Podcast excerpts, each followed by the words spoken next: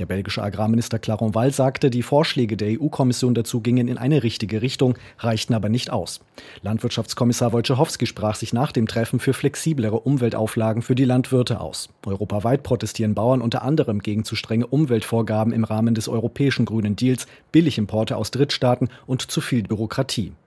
Die EU-Kommission hatte mehrere Sofortmaßnahmen präsentiert, mit denen Betriebskontrollen reduziert und Verwaltungsaufwand gemindert werden sollen. Die Brüsseler Behörde lockerte auch Vorschriften, wonach ein Mindestanteil an Brachland auf Ackerflächen bereitgestellt werden muss.